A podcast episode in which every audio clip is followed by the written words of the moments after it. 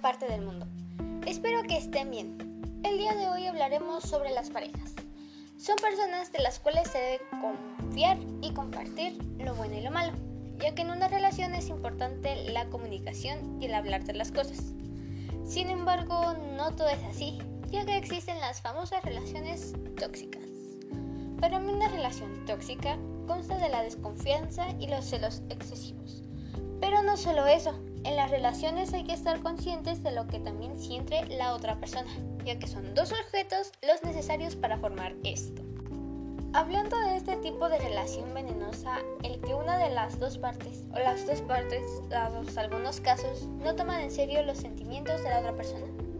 Eso es ser egoísta, ya que jugar así con alguien es muy desagradable. Simplemente no creo que sea lo justo para la parte sincera. Ahora bien, los enlaces amorosos en las edades tempranas no es lo más recomendable. Entre los 15 y 17 hay una sensación de experimentación y descubrimiento entre nosotros los jóvenes, ya que es más propenso el adolescente a actuar de manera no lógica o consciente, quizás sin maduramente. En algunos casos se malinterpreta la acción de otra persona. Es claro, no todo es así, ya que hay relaciones sinceras entre estas mismas edades y son geniales. Ahora les quiero contar una historia. Usaré nombres en claves, los cuales serán Adara y Josh. A ella le gustaba Josh y consiguió su número telefónico, así que comenzaron a hablar.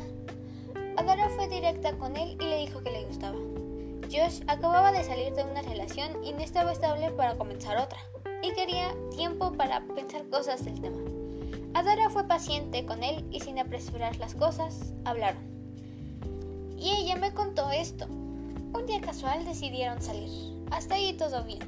Al día siguiente, Josh le dijo a Dara que no quería nada después de todo. Eso no es malo, supongo. Es normal el aceptamiento y rechazo de los sentimientos. Si prestaron atención, sabrán lo que estuvo mal a mi punto de vista.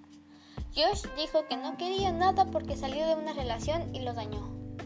Pero no pensó en los sentimientos de ella y la lastimó. Fue egoísta en no pensar en ella. Aunque no fueran pareja, estar pensando en otros no está mal.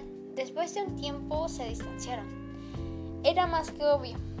Tiempo después él se disculpó con ella, pero era un poco tarde para eso, ya que Adara se confundió bastante con sus actitudes. Quiero decir, después de decir que salió de una relación, lastimó a alguien más. Acto seguido se alejó sin decir nada y regresó disculpándose. Existen otros casos. Leí una historia hace tiempo. Alejandro y Gabriela se conocieron en una fiesta escolar con un mal inicio.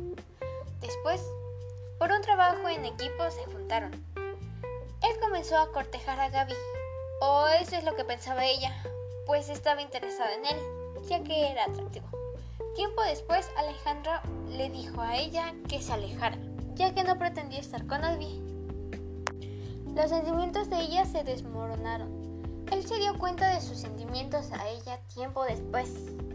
Fue a buscarla desesperadamente. Creo que fue bueno en algún punto ya que ella le correspondió, pero en otro punto no, porque le hirió. Existen diversos finales para historias similares. ¿Qué opinas tú de las relaciones? Solo piénsalo y háblalo. Así concluiría este episodio, más.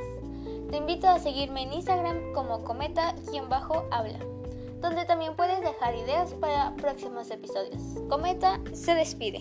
Adiós. Aquí Cometa hablando.